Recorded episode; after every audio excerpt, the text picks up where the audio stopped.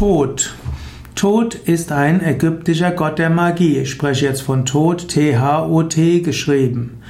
Tod ist der Gott der Magie, der Schrift, der Sprache und auch der Wissenschaften. Tod war insbesondere auch der Gott der Schreiber, der Schutzpatron der Schreiber. Tod wird manchmal auch als Schöpfer der Welt bezeichnet, denn durch die Macht über das Wort kann er die ganze Welt letztlich beherrschen und schöpfen. Tod wird gerne dargestellt mit einem Ibiskopf.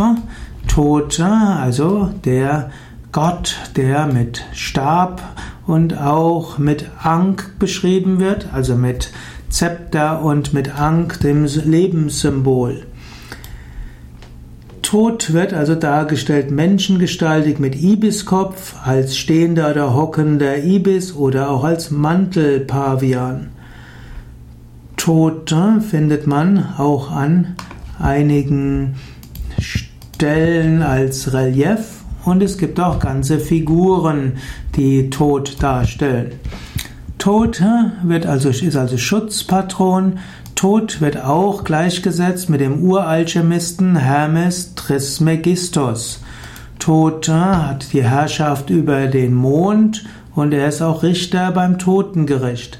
Er ist der Gott, der die Taten und die Sünden der Menschen notiert und wird sie ihnen dann am Übergang in die Totenwelt zu ihren Gunsten oder gegen sie anrechnen. Tod ist damit auch die Kraft des Karmas und damit auch die Kraft der, des Schicksals.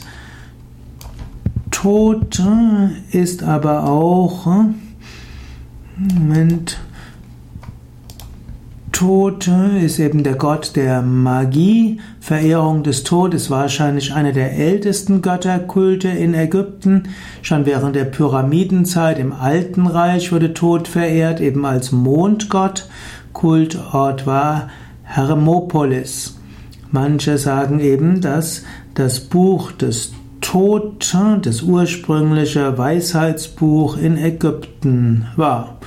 Hermes Trismegistos also gilt als Manifestation von Tod und damit der Urvater der spirituellen Weisheit in Ägypten und des Okkultismus, der Esoterik in Europa.